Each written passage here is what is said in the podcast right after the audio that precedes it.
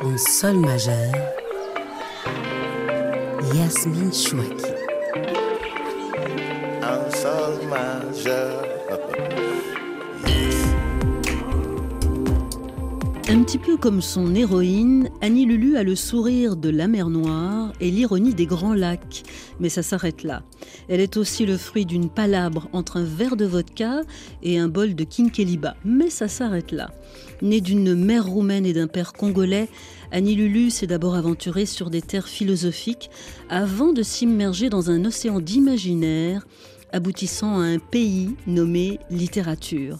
Amoureusement prise dans un tissage fait de multiples langues, français, roumain, lingala, swahili, au moment de cette rencontre, elle publiait La mer Noire dans les Grands Lacs, couvert de prix, notamment du prix Sangor et du prix Cocteau 2021. Peut-être d'ailleurs avez-vous lu depuis Peine des Faunes, son deuxième opus. Mais Restons sur ce premier roman où le monologue croise le collectif et où la conscience politique supplante la haine de soi. Page 85, c'est écrit Faudrait qu'on raconte, pour qu'un jour les gens sachent ce que c'est qu'être le rare enfant d'un noir dans une province du monde où la lune est encore pleine de pogroms. Il faut comprendre. Quand tu as grandi dans un pays qui a aboli l'esclavage des Roms, c'est-à-dire des Tziganes, sur son propre sol il y a à peine 160 ans, où la majorité des gens, élevés sous la dictature, n'a jamais vu un étranger de sa vie, et que ton père était un étudiant privilégié, doté d'une bourse du gouvernement, venu de très loin, qu'il mangeait au restaurant tous les jours au moment où les autochtones vivaient au ticket de rationnement et n'avaient jamais connu la saveur d'une orange, on te fait souvent savoir qu'on t'en veut. D'être différente pour parler sans colère. Tu peux te détester assez vite, c'est difficile à t'expliquer ici et maintenant, mais aux yeux des petits-enfants de la garde de fer, les petits-enfants des membres de ce parti fasciste bien de chez moi, les héritiers des déporteurs, des pourvoyeurs de mort lente à tous ceux qui en 41 n'étaient pas décrétés à rien, dans la ville où je suis né, je n'étais qu'une moitié de primate, ou bien un être surnaturel pour les plus niais d'entre eux, pas une personne normale en tout cas. C'est ça mon pays. Tout comme le soleil solaire, avec éclat chaque matin, et se couche le soir aux horizons du grand et majestueux fleuve Zaïre. Fier d'avoir apporté à l'humanité le ferment de survie nécessaire.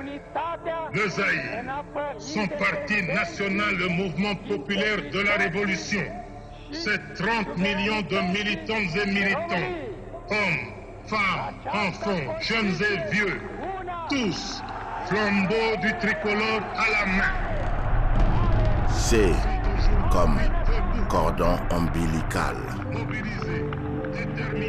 Bonjour Annie Lulu. Bonjour. Et bienvenue en sol majeur. Et puis merci pour cet extrait de votre roman La mer Noire dans les Grands Lacs que vous venez de nous lire. Donc une histoire entre deux eaux avec, euh, je vous cite, un personnage qui n'est rien d'autre qu'une petite entaille insolente dans la peau de deux peuples qui ne se sont jamais connus en dehors d'un rêve fou, car en fait votre roman évoque euh, une époque où Ceausescu et Mobutu, dont on entendait les voix à l'instant, sont très amis. Oui, tout à fait. C'était la grande époque euh, de la fin euh, du régime communiste en Roumanie et la grande époque du Zaïre de Mobutu. Et ces deux chefs d'État avaient noué une amitié particulière qui avait conduit à pas mal d'échanges, euh, notamment universitaires, entre les deux pays, et conduit de nombreux jeunes Congolais à aller faire leurs études à Bucarest ou à Yash. Ce qui explique donc la rencontre d'Exocé Makassi Motambe, euh, le père de la narratrice, et d'Elena, euh, sa mère. Oui, tout à fait. Ils se rencontrent sur le campus universitaire de, de la faculté des sciences à Yash. Et là, euh, cette rencontre, euh, le jour du printemps, le jour de Maxichor, donne lieu à une histoire. Et puis, cette histoire va faire naître une petite fille. Nili, parent d'un métissage dont il faut qu'on parle d'emblée, métissage douloureux pour cette Nili, dans cette Roumanie des années 90. Votre personnage, Nili, parle même d'une diarrhée métisse. Oui, alors elle a, Elle a cette expression justement euh, pour parler de ce sentiment à la fois d'impossibilité de se situer quelque part, de s'inscrire totalement quelque part, et en même temps cette sorte de réaction euh, naturelle, spontanée, euh, d'orgueil par rapport à cette impossibilité. Et donc euh, cette idée que bien si sa différence l'empêche de s'inscrire totalement dans une lignée familiale, humaine, dans une société, eh bien elle marque aussi peut-être une forme de caractère exceptionnel ou extraordinaire. Hmm. Alors la, responsabilité de cette impossibilité à s'inscrire dans, dans ce décor euh, roumain en, revient à la mère déjà. C'est une génitrice, Elena, mais ce n'est pas une mère. Elena n'est pas une mère au sens euh, classique euh, ou au sens traditionnel du mot mère. Ce n'est pas la mère que l'on attendrait une mère euh, aimante, une mère joueuse, une mère euh, chaleureuse. Elena est une jeune femme qui se retrouve enceinte alors qu'elle a des projets de vie et que dans ses projets de vie, cette grossesse euh, est une erreur.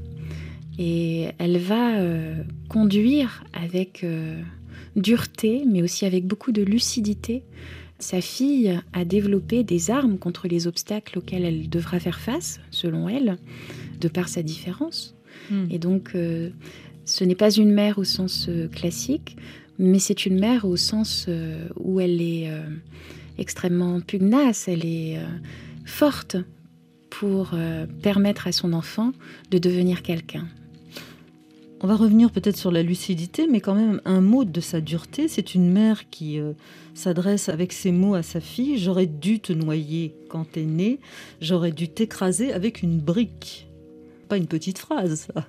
C'est pas une petite euh, dureté non plus. Ce sont les mots qui disent, un moment où elle perd ses moyens, ça lui arrive pas souvent, mais à un moment elle le fait dans le récit, la mère, ce sont les mots qui disent à quel point elle ne peut pas assumer son désir, le désir qu'elle a éprouvé pour exaucer le père de sa fille, à quel point elle a développé comme ça une sorte de réaction épidermique, allergique à son propre désir. Dans une Roumanie, il faut le dire, enfin on a bien compris avec euh, ce premier extrait que vous venez de nous lire, Annie Lulu, une Roumanie extrêmement raciste. Une Roumanie où il était très difficile pour une petite fille comme Nili de s'épanouir ou de grandir en sachant que quelque part, non seulement, bien entendu, elle devait faire face à la xénophobie euh, la plus ordinaire, enfin, qui n'est pas du tout propre à la Roumanie, malheureusement, mais surtout à une situation euh, assez compliquée, puisqu'au moment de sa naissance, euh, le peuple avec lequel elle va grandir, le peuple roumain, est dans une souffrance sociale, économique euh, et politique terrible. Et elle, quelque part, est l'enfant d'un des privilégiés qui ont bénéficié du régime du dictateur. Mhm. Cet étudiant congolais. Oui. Alors on parlait de la lucidité d'Elena. C'est vrai que elle a un projet presque de revanche intellectuelle pour sa fille. Oui, tu n'existes que par ton cerveau. Un jour où tu ne lis pas, c'est un jour que tu as gâché pour rien. oui, elle, euh, elle fait vivre sa fille dans euh, l'objectif d'atteindre comme ça une sorte de cible qui serait ce qu'elle appelle ou ce que Nelly appelle le mérite intellectuel, c'est-à-dire euh, le fait que en tant que femme, tu n'existes pas par ton sexe, par ton corps, puisque regarde, il peut te conduire à commettre des erreurs que tu ne pourras jamais effacer. Mais en revanche, euh, plus euh, tu vas développer ton cerveau, et plus euh, tu as des chances de survivre dans ce monde. Mhm. Terrible, Elena, on a envie de dire. Oui, terrible, oui. Donc deux eaux en tout cas, la mer Noire et les Grands Lacs, qui agissent un peu comme des courants contraires sur notre narratrice. Et même si il y a dictature des, des deux côtés, votre Roumanie dans ce roman, Annie Lulu, est synonyme de haine de soi, pour votre personnage, alors que le Congo est presque synonyme de mission sacrificielle. Hmm. J'ai lu ça comme ça. Oui, pourquoi pas Une mission sacrificielle, en tout cas. Euh, sacrificielle, je ne sais pas, parce que. Parce qu'il faut dire que la narratrice donc pense que son père l'a abandonné. tout à euh, fait. Sa mère s'est donné beaucoup de mal pour le faire croire, en tout cas. Et en fait, euh, la quête de filiation l'emmène sur les terres de son père. Tout à fait. C'est là qu'elle va se retrouver elle-même. C'est là qu'elle va découvrir qui elle est totalement. Et en même temps, c'est l'endroit où elle va se rendre compte que c'est pas tellement le fait d'aller ailleurs qui va lui permettre de se réaliser, mais le fait de retrouver qui elle est dans sa filiation et que donc n'importe où en dehors du Congo, mhm. le fait de se réaliser elle-même n'est pas possible. Mais elle va découvrir plusieurs dimensions en fait dans, ce Congo. Effectivement, elle va pouvoir s'inscrire, dans, enfin euh, avoir une place dans un arbre généalogique. Elle est accueillie par sa grand-mère, le père n'est plus là pour des raisons que l'on comprend. Et elle va pouvoir s'inscrire dans un autre mot, celui de l'engagement, puisque vous mhm. décrivez bien ce Congo comme étant à jamais la dépouille de Lumumba. C'est le Congo scintillant de, cette jeunesse. Euh, debout de cette jeunesse extrêmement courageuse qui met en œuvre des luttes citoyennes pour améliorer euh, le sort des Congolais au quotidien en prenant des risques énormes. Et ce qu'elle va découvrir au Congo, c'est le fait d'être avec autrui, le fait d'être en collectif vers un but commun. Et c'est quelque chose qui lui était totalement étranger auparavant. Elle s'y découvre effectivement euh, d'abord une conscience politique, ce qui n'était mhm. peut-être pas absolument évident chez elle, euh, pourtant euh, programmée pour devenir un cerveau. Et elle, découvre aussi chez elle une connaissance de l'histoire avec un grand H défaillante qui remet en cause ce que j'appellerais moi son capital européen. Mais on sent bien ce doute. Elle se pensait peut-être pas supérieur en venant de, l'Europe, mais quelque chose comme ça. Le Congo remet en cause, met un doute sur ce capital.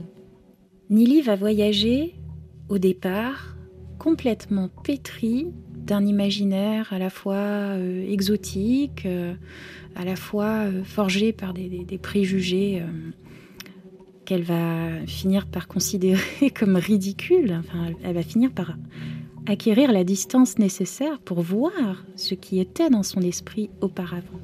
Cette Afrique dont elle rêvait, ce Congo dont elle rêvait, avec des images d'épinal de type euh, colonial. Et donc, euh, il y a vraiment cette idée que euh, le voyage permet à la fois de faire table rase d'un certain nombre d'égarements, permet de clarifier par le fait qu'elle cherche sa filiation, permet de clarifier ce qu'elle ressent et aussi va inverser sa boussole. Et hum, sa boussole va finir par indiquer le sud, dans le sens où euh, elle va d'est en est, elle vient de l'est de la Roumanie, elle va vers l'est du Congo. il y a toujours cette idée comme ça. Euh, l'est dans ce roman est associé à une sorte de, musique mineure, à une sorte de blues euh, qui guide la parole, la voix de ce personnage. Donc elle reste à l'est, elle, reste dans ce blues, elle reste dans ce dor, et en même temps, sa boussole s'inverse du nord vers le sud, puisque finalement, là où elle va pouvoir développer des racines, c'est au Congo. Le Congo m'a guéri, au bord du lac Kivu. Il m'a guéri de cette maladie du rejet, au milieu des enfants affairés à y remplir d'eau leur jerrycan trop lourd. J'ai plongé les mains dans le lac, dans le bruit, les nuisances de la foule matinale, et il est entré dans mon sexe intérieur déployé au tintamarre de ce coin-ci du monde, comme une musique. La première fois que je me suis approchée du lac, à Goma, le souvenir m'est revenu de ce seul jour où Elena m'a emmené au bord de la mer, à Constanza. Nous avions pris le train un après-midi, avec des œufs durs et des pommes dans un sac à dos. Nous avions descendu les longues marches vers la plage, au pied d'une tour au sommet sphérique immensément laide, vestige de l'ère communiste. Les algues de la mer Noire m'ont bercé les pieds.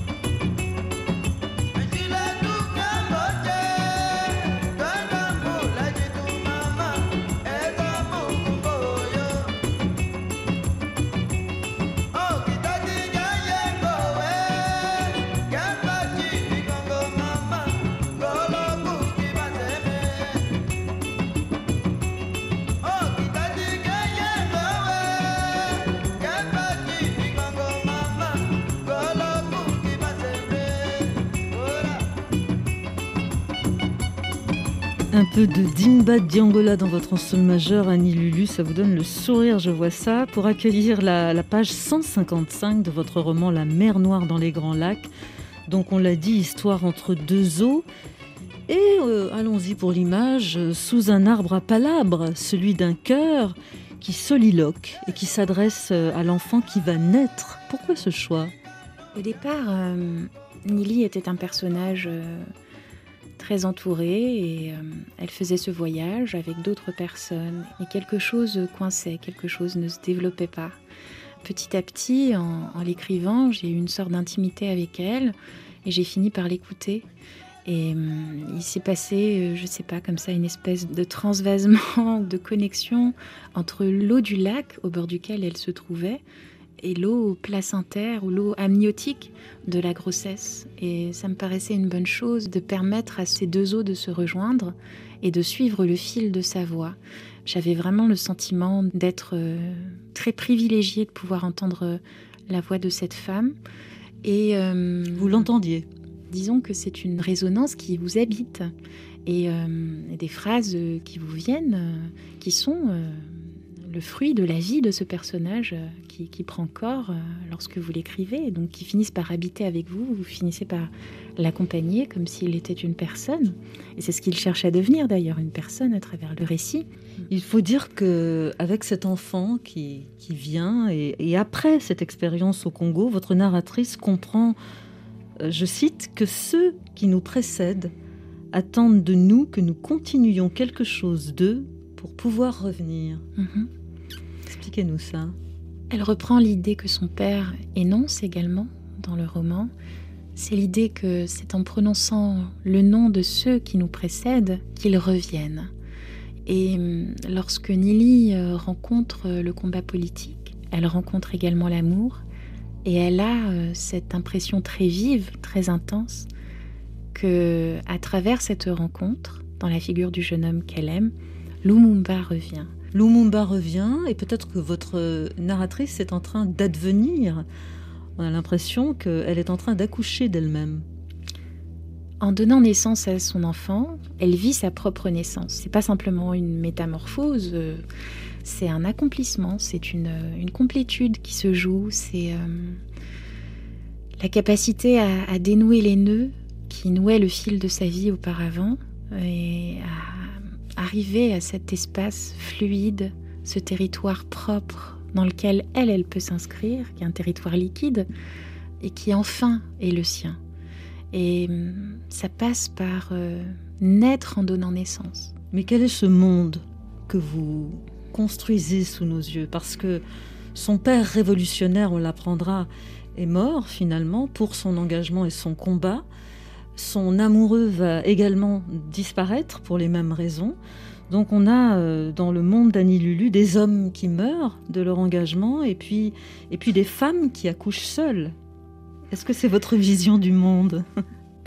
Non, c'est pas ma vision du monde euh, à proprement parler, mais dans ce texte, euh, certaines femmes meurent, certains hommes meurent, certaines femmes ne meurent pas, certains hommes ne meurent pas.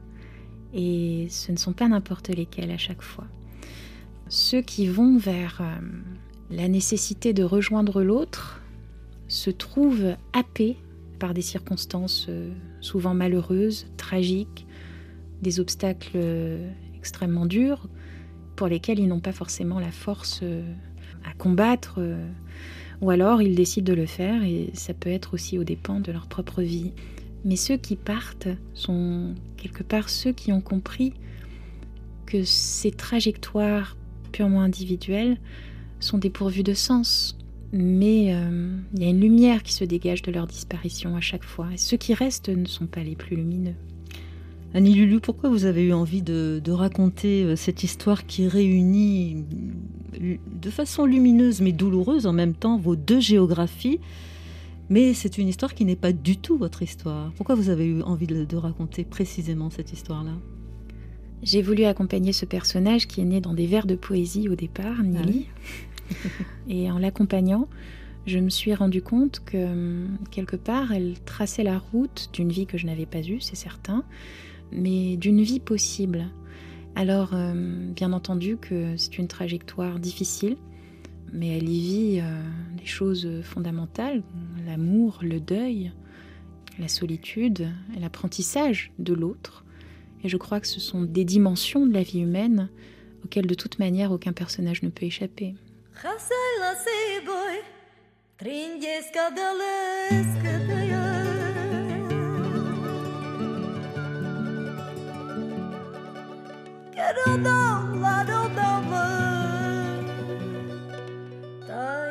Che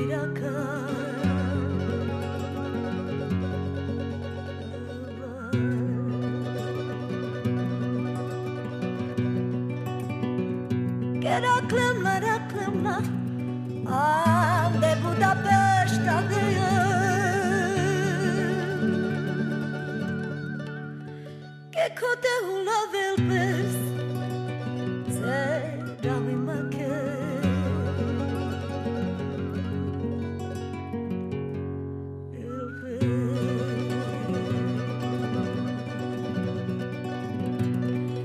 de palpa le prala murasa naramya deye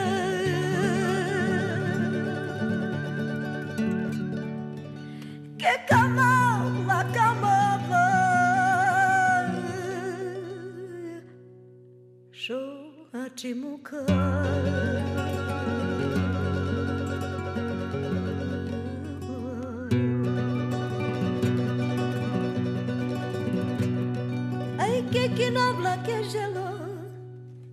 Te na mezi e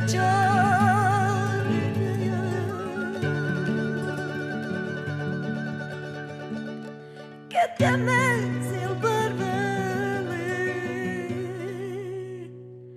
Lero mjengida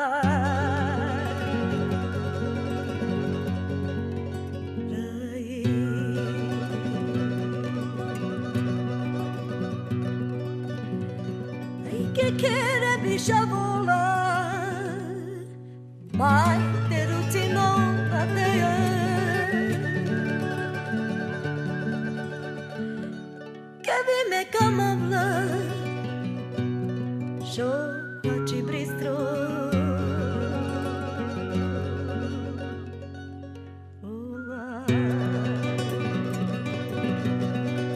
Qui est Monica Lakatos que vous venez de programmer en sol majeur, Annie Lulu C'est une chanteuse romnie.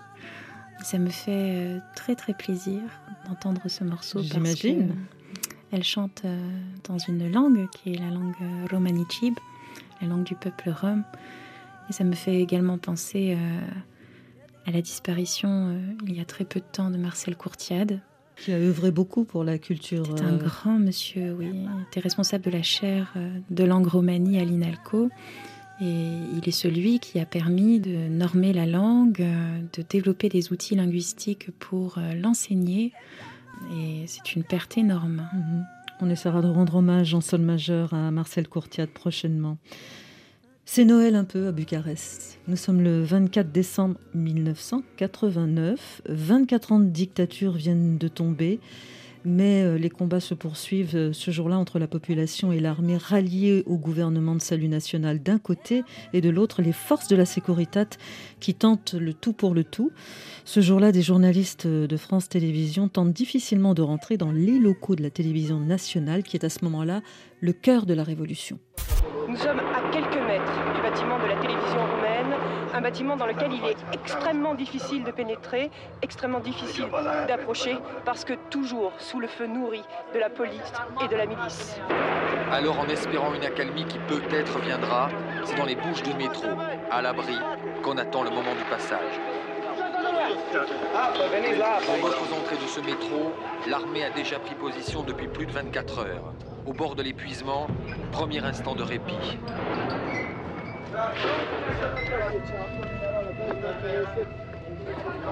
Le but est là-bas, au bout de l'avenue, le bâtiment de la télévision. Et puis tout à coup, sans vraiment comprendre pourquoi, c'est le moment. Il faut sortir et courir. Restez groupés, dépêchez-vous. De chaque bâtiment de cette avenue peuvent partir des rafales d'armes automatiques des francs-tireurs. Ici, chaque fenêtre est un péril, chaque passant un suspect. Pourquoi souhaitiez-vous euh, réentendre cette archive, Annie? Tout simplement parce qu'elle me rappelle euh, les moments que ma mère a, a échangé avec moi, a partagé avec moi enfant, où elle me racontait justement euh, ces jours terribles à Bucarest. Et il y a aussi dans la culture populaire roumaine maintenant beaucoup de chansons qui parlent de ces moments-là, de ceux qui sont tombés. C'est un, un moment euh, marquant aussi de mon enfance, euh, quand, quand j'ai appris en fait les circonstances euh, que mes parents ont fui. Donc vous vous êtes né en 87 euh, Oui. à Iași, c'est ça? Mhm.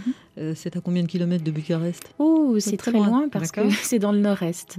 Je suis née à Iași et puis ensuite euh, j'ai grandi durant ma toute petite enfance dans plusieurs endroits, que ce soit Galatz, d'où mes grands-parents étaient originaires, ma mère aussi, ou Timișoara.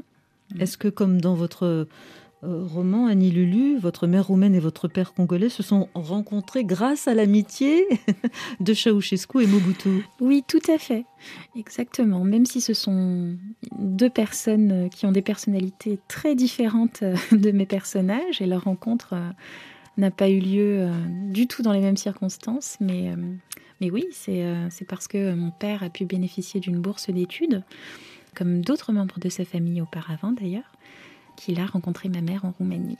Votre mère qui n'a absolument rien à voir avec votre Elena euh, fictive. Bien au contraire. vous, vous- vous prenez soin en exergue de votre roman de dédier euh, ce livre à ma tendre mère Adela. Mhm.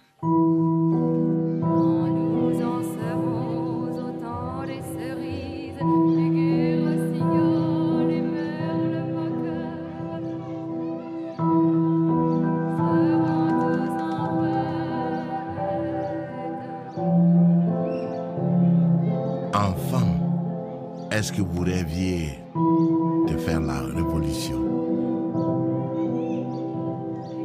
Pas qu'enfant.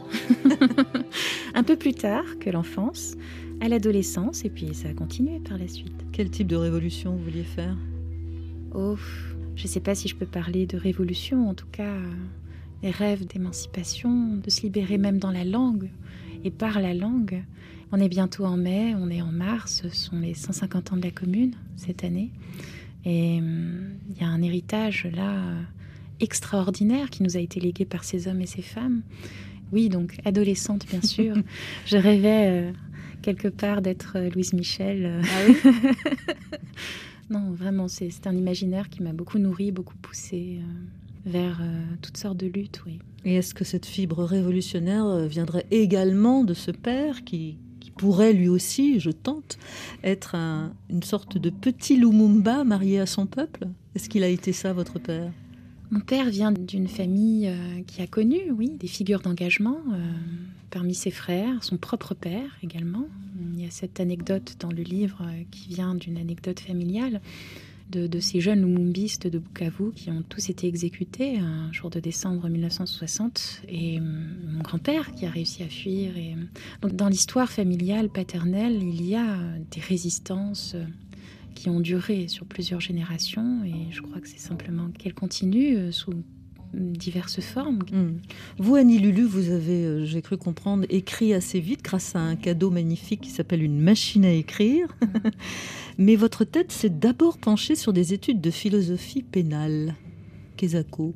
D'abord de, de philosophie, puis euh, ensuite euh, les questions de l'enfermement, les questions de euh, contrôle des corps m'intéressaient particulièrement et je me suis orientée vers des études de criminologie à l'Institut de criminologie à, à Paris 2. Et puis, vous vous avez abandonné? Le militantisme a été plus fort que tout, c'est ça? Non, du tout, en fait. Plusieurs choses de ma vie euh, personnelle faisaient que j'avais de moins en moins de temps pour étudier. Et puis ensuite, euh, j'ai enseigné au lycée la philosophie. À Et Bondy, à Bondy, hein, alors à dans le fait. 9-3, euh, Mhm. Bondy, on, on le présente souvent comme un territoire perdu de la République, et vous, vous dites, euh, j'ai enseigné deux ans là-bas, c'était deux années géniales. Oui, je sais pas trop ce que ça veut dire. J'étais dans l'Arche de Noé parce que euh, il y avait vraiment comme ça une sorte de magie qui s'est produite euh, pour moi euh, là-bas avec ces jeunes, mes élèves, et euh, je suis toujours très fière et très heureuse quand j'ai des nouvelles de certains ou certaines d'entre eux aujourd'hui, parce que ça va à l'encontre de toutes sortes de préjugés absolument idiots. Ah oui, idiots. Euh, de les voir se raffiner, de les voir s'épanouir, se développer, euh, acquérir euh, un regard critique. C'était vraiment très très beau à vivre. Je vous emmène au cinéma, comme dans la vie normale, vous vous souvenez Ça va parler russe et c'est un peu normal puisque c'est un extrait de Quand les cigognes qu'on va écouter, Palme d'or à Cannes en 58. L'histoire se déroule pendant la Seconde Guerre mondiale. On y suit euh, Véronica qui attend le retour de son fiancé Boris parti au front. Куда? Вероятно, к Антонине Николаевне Монастырской. Спроси у Марка. Говори. Ты не командуй. Ну, Марк, бывает у этой. Ну, поняла? Ты мне нарочно говоришь это. С какой стати? Назло. Меня любят. У меня муж. А ты все еще старая дева. Что? Монастырская живет около главного гастронома. Рядом. Маленький дом. Можешь проверить. Успокойтесь, успокойтесь. Надо что-то делать. Надо что-то делать. Идет Марк Александрович, вы объяснитесь, но необходимо же подождать. Ждать. Опять ждать. Я и так все время чего-то жду, жду. Хватит.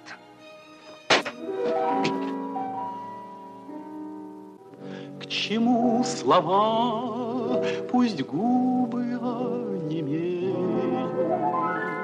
Vous parlez le russe, euh, Annie Lulu Non, je suis pas russophone. Donc ça, c'est J'ai pas fait. cette chance.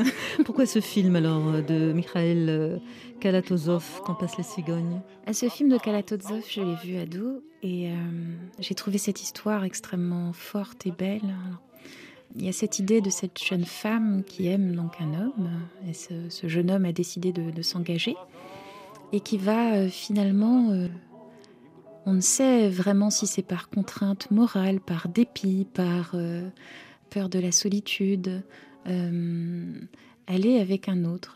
Et la manière dont je trouve cette tragédie, je la trouve très belle parce que c'est sans pathos.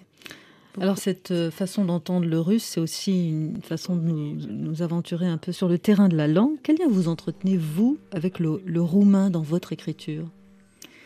Alors le roumain, c'est ma langue maternelle à laquelle est venu se supplanter le français pour la remplacer. C'est très étrange parce que euh, c'est comme une langue euh, fondatrice et en même temps perdue. Et j'ai pas du tout été instruite en roumain. J'ai pas été scolarisée en roumain. J'ai des difficultés à m'exprimer ou à écrire correctement comparé à, à mes amis euh, qui eux ont été euh, Mhm. à l'école en Roumanie, parce que le français est venu euh, remplacer cette langue maternelle. Grand remplacement. je ne sais pas. Mais en tout cas, sans jamais pouvoir complètement en noter euh, le, le fond. Et donc, euh, il y a une musicalité particulière et puis des termes ou, ou des expressions particulières qui me viennent tout naturellement, quand bien même euh, finalement le français est- s'est substitué, mais, mais jamais totalement. Donc, c'est toujours teinté comme ça. De... Et cette survie, on l'entend par exemple dans votre roman, page 33. Ah, Alta cafea, domnule Florescu. Da, vă rog frumos, domnișoară. C'est simplement euh, euh, la mère de Nili qui propose un café à, à un homme qu'elle reçoit. euh, Et puis voilà, assise entre eux, je mangeais le plus lentement possible une tranche du salam de biscuits qu'ils nous offraient. J'écoutais leurs répétitions infinies, leurs scélérettes de querelles courtoises au sujet de la mélancolie. Donc survie du roumain et le swahili. Le swahili est une langue que j'ai entendue beaucoup enfant, puisque mon père vient de l'Est du Congo, de la RDC, et donc euh, c'est une famille euh, swahilophone d'abord. Mais c'est à distance. Oh, c'est c'est une distance qui est en même temps très... euh, je me projette beaucoup parce que je crois que c'est un de mes rêves, quelque part, de partir du français pour aller peut-être en poésie quand je serai une vieille femme vers le Swahili. non, vraiment, c'est très sérieux. Un de mes rêves, c'est de pouvoir écrire un, un recueil de poésie dans cette langue magnifique. Est-ce que le Congo, où euh, je crois vous n'êtes encore jamais allé, Annie Lulu, euh, est-ce que vous diriez que c'est euh, un- une sorte de fantasme littéraire pour vous, une zone qui vous permet d'écrire? Alors, c'est pas un fantasme, parce que j'ai grandi euh, comme une Congolaise de l'étranger. c'est-à-dire une Congolaise hors du Congo, avec une famille congolaise, un papa congolais euh, au quotidien. Donc euh, c'est ma culture paternelle. Et euh, est-ce que c'est une zone littéraire? Je ne sais pas. En tout cas, ce qui est certain, c'est que il y a dans la culture littéraire congolaise des pères spirituels, des, des pères fondateurs qui m'ont guidée, nourrie, qui m'ont permis de forger un imaginaire polymorphe. Je pense à Sonny Laboutansi, je pense à Chikaya Utamsi. Dans le roman, votre héroïne réfléchit et, s'approprie la question de la colonisation, une, maladie très grave, dit-elle. Elle en regarde les, les- les séquelles hein, qui vont de la mauvaise gouvernance jusqu'à la criminalité. Est-ce que la philosophie, puisque ça a été votre première vie, euh, au sens large, hein, vous aide à penser ces questions? Je fais tout le temps, euh, maintenant en tout cas, distinction entre une réflexion euh, menée sur ce terrain de la philo où j'ai étudié et euh, le champ qui se dégage du travail littéraire. Pour moi, il y a deux comme ça, deux chemins. Ça ne signifie pas qu'ils ne peuvent pas se rejoindre, bien entendu qu'ils peuvent se rejoindre, euh, mais ce sont deux démarches différentes. Euh, probablement que l'une a été nourrie par l'autre et réciproquement, surtout la poésie. Je pense notamment à, à des lectures qui m'ont marqué et qui en même temps m'ont renvoyé vers des textes poétiques, euh, comme les lectures de, de Walter Benjamin par exemple. Alors, effectivement, du coup, il y a une corrélation, une correspondance ou une parole qui peut s'échanger entre la philo et la poésie euh, chez moi, là, à Mhm. ces endroits-là.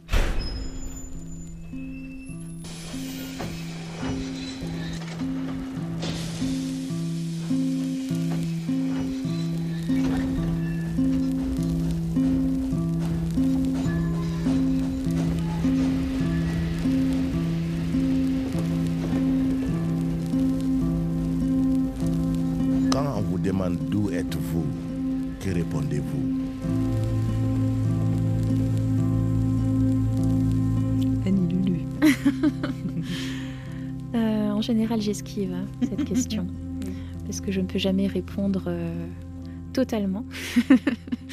Alors, euh, parfois, je dis euh, simplement de la ville où j'habite. Et puis, à d'autres moments, je dis, mais ça, ça ne vous regarde pas. Ou alors, mais depuis 45, on ne pose plus ces questions en France. Elle est pas mal celle-là. Je vais la garder, tiens. J'essaye toujours de- d'esquiver cette question. Pourquoi? Parce que ça me fait penser à une, une interview que j'ai revue récemment de l'acteur Yul Brynner, que j'ai découverte enfant, bien entendu, euh, dans le film Les Dix Commandements où il jou- il jouait Ramsès. Et euh, cette très belle interview qu'il fait en français d'ailleurs. Euh, C'était un homme polyglotte, extrêmement talentueux. Et euh, on lui demandait, mais qu'est-ce que vous pensez de, toutes ces idées sur d'où vous venez? Alors, toutes sortes de gens avaient toutes sortes de théories sur ses origines. Et c'est extrêmement drôle parce que Yul Brynner était un homme très engagé, et notamment dans le mouvement euh, Romanie international, au cœur de la lutte pour la reconnaissance euh, politique et culturelle du peuple rome. Et donc, euh, il y avait toutes sortes de, théories, comme quoi il était peut-être l'héritier d'un prince mongol ou hawaïen, toutes sortes de choses. Et ça le faisait beaucoup rire. Et ce qu'il disait, c'est ce qui importe, ce n'est pas d'où l'on vient, c'est ce qu'on accomplit en tant qu'être humain et par son travail. Et c'est quelque chose qui m'a. Ce sont des mots qui m'ont marqué, euh, vraiment. Je, je garde cette réponse, cette parole comme un- une ritournelle, un, un leitmotiv qui revient sans cesse en moi. Et oui, ce qui est important, ce n'est pas d'où je viens. Si savait Yul Brynner l'héritage qu'il a laissé finalement. vous qui aimez les, les mots, euh, je me demande si vous vous êtes converti au, au vocabulaire décolonial. Vous savez, on parle de blanchité, de racisation, d'intersectionnalité, de privilèges blancs. Et j'ai vu récemment, j'aurais juste votre réaction là-dessus, que l'actrice et juriste Rachel Kahn, euh, qui se définit comme afro-yiddish, hein, elle a une maman ashkénaze et un papa gambien musulman, elle réfute le terme de racisé. Ça l'agace énormément quand, qu'on la présente comme une personne racisée. Ça met ce mot pour elle met l'accent sur, sur la race. Elle préfère le terme racé. Qu'est-ce que vous en pensez, vous? Oh là là. bon, déjà, je ne sais pas exactement ce qu'elle a exprimé dans quel contexte, mais c'est intéressant, hein, cette idée d'afro-yiddish. je peux la rejoindre là-dessus. En tout cas, euh, je peux parfaitement à la fois comprendre, entendre et soutenir et être en, en empathie, en solidarité et même en expérience avec euh, cette idée que bien il faut des mots pour euh, décrire les réalités difficiles qu'on peut vivre et que ces mots peuvent nous permettre de, de nous, nous rassembler, nous organiser euh, contre ces souffrances, contre. Mais tout le sens de, de mon travail, c'est précisément de- d'avoir donné vie à un personnage qui jamais ne dit de son père ou de sa mère qu'ils sont blancs ou noirs, qui jamais ne se définit comme métis, qui est quand même un terme euh, à l'origine à connotation zoologique, hein, même si aujourd'hui on y, on y prête énormément de, de choses très positives. Connotation Euh, zoologique, c'est-à-dire bah, C'est un terme qui vient d'un mot portugais qui désigne précisément le fait que bah, deux animaux de races différentes produisent euh, un mulet ou enfin ce qu'on ce qu'on veut. Ça rejoint le terme mulâtre, ça rejoint. Alors, je pense que je ne saurais pas m'inscrire dans cette discussion dans le sens où, pour moi, c'est par la langue qu'on doit se réinventer. Et tout le sens de mon travail dans ce roman, c'était précisément de refuser un certain nombre de mots. Et si tu ne peux pas t'inscrire dans un territoire, c'est le cas de mon personnage, Nili, qui ne peut jamais s'inscrire complètement nulle part, elle va finir par faire un voyage qui est en même temps un déplacement à l'intérieur d'elle-même, un voyage qui est à la fois physique et spirituel, et elle va changer sa langue. Et je trouve que c'est important, même si c'est pas grand-chose, pour moi de le faire. La langue comme enjeu, donc euh, chez Annie Lulu, on va se quitter euh, justement avec un de, de vos pères en littérature. Je sais que d'un côté, du côté roumain, je, je crois qu'il y a eu Paul Celan, quelque Oui. chose comme ça. Mais du côté congolais, il y a effectivement Chikaya Umtamsi. Je crois d'ailleurs que vous, euh, vous êtes en préparation. Vous avez fait un recueil de poésie en hommage à, à ce grand poète euh, congolais. Vous souhaitiez entendre un poème, on l'écoute et vous nous direz pourquoi après Debout. Comme ils vécurent, comme ils s'aimèrent, l'herbe croissait, personne ne s'en doutait. La forêt m'a revêtu de nuit, sans la lumière de ce qui fait famille, de ce qui fait lien, de ce qui fait chair contre cœur tendre, de ce qui tue d'aimer.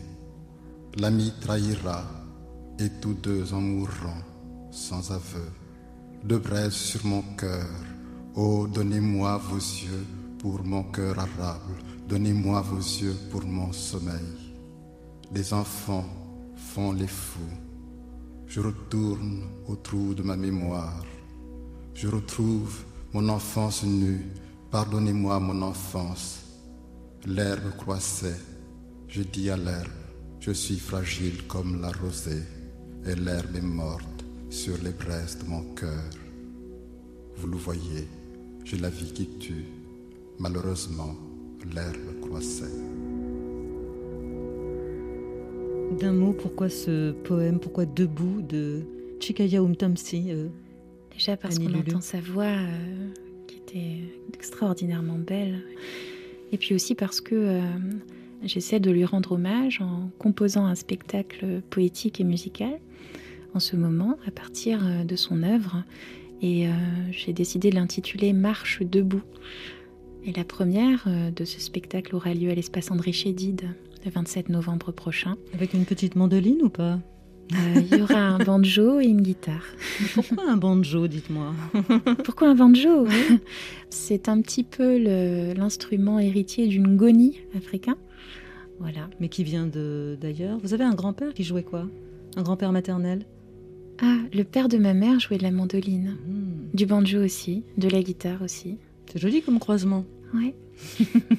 Merci Annie Lulu. Une dernière note en sol majeur pour euh, refermer les volets, si j'ose dire, avec Grégory Porter que vous avez programmé avec Liquid Spirit. Pourquoi ce titre? Eh bien, c'est la, la jonction des géographies liquides de la mer Noire et des Grands Lacs. Et puis, il y a toute cette histoire du fleuve, de l'eau qui revient très souvent dans le blues, qui revient souvent dans le jazz et qui revient aussi en poésie, notamment dans les textes de la Harlem Renaissance, chez Langston Hughes, par exemple. Donc, euh, c'est euh, c'est vraiment... euh, L'eau est présente dans mon travail. De la vodka au Kinkeliba. Unreroute the rivers, let the damned water beat. There's some people down the way that's thirsty, so let the liquid spirit free. The people are thirsty because of man's unnatural hand. Watch what happens when the people catch wind, when the water hits the banks of that hard, dry land. Clap your hands now. Go ahead and clap your hands now. Clap your hands now. Go ahead and clap your hands now. Mm-hmm. Get ready for the wave. It might strike like a final flood. The people haven't drank in so long. The water won't even make mud. After it comes, it might come with a steady flow. Grab the roots of the tree down by the river. Dip your cup when your spirit's low. Clap your hands now. Go ahead and clap your hands now. Clap your hands now. Clap your hands now. Dip down and take a drink and fill your water tank. Dip down and take a drink and fill your water tank.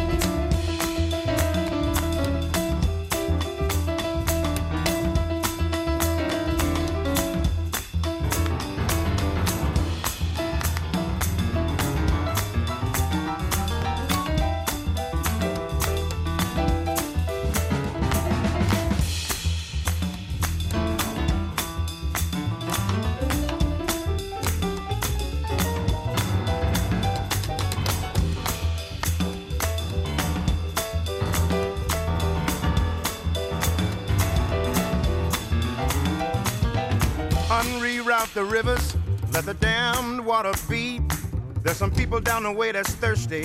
Let the liquid spirit free. The folk are thirsty because of man's unnatural hand. Watch what happens when the people catch wind of the water hidden banks of hard, dry land. Clap your hands now. Clap your hands now. Go ahead and clap your hands now. Clap your hands now. Mm-hmm, mm-hmm, mm-hmm. Dip down and take a drink and fill your water tank. Dip down, take a drink and fill your water tank. Liquid spirit. Liquid spirit. Liquid spirit. Liquid spirit. Clap your hands now.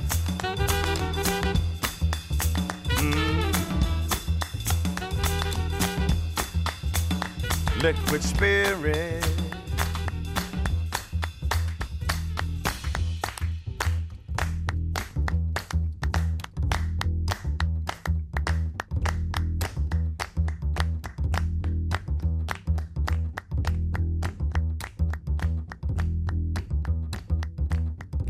Un sol majeur cuivré grâce à notre invité Annie Lulu. Émission à réécouter en podcast ou bien sur notre site rfi.fr. Caroline Filiette, Laura Pinto, Yasmine Chouaki. On vous retrouve la semaine prochaine, tiens, avec un certain Jean-Pascal Zadi. À la semaine prochaine.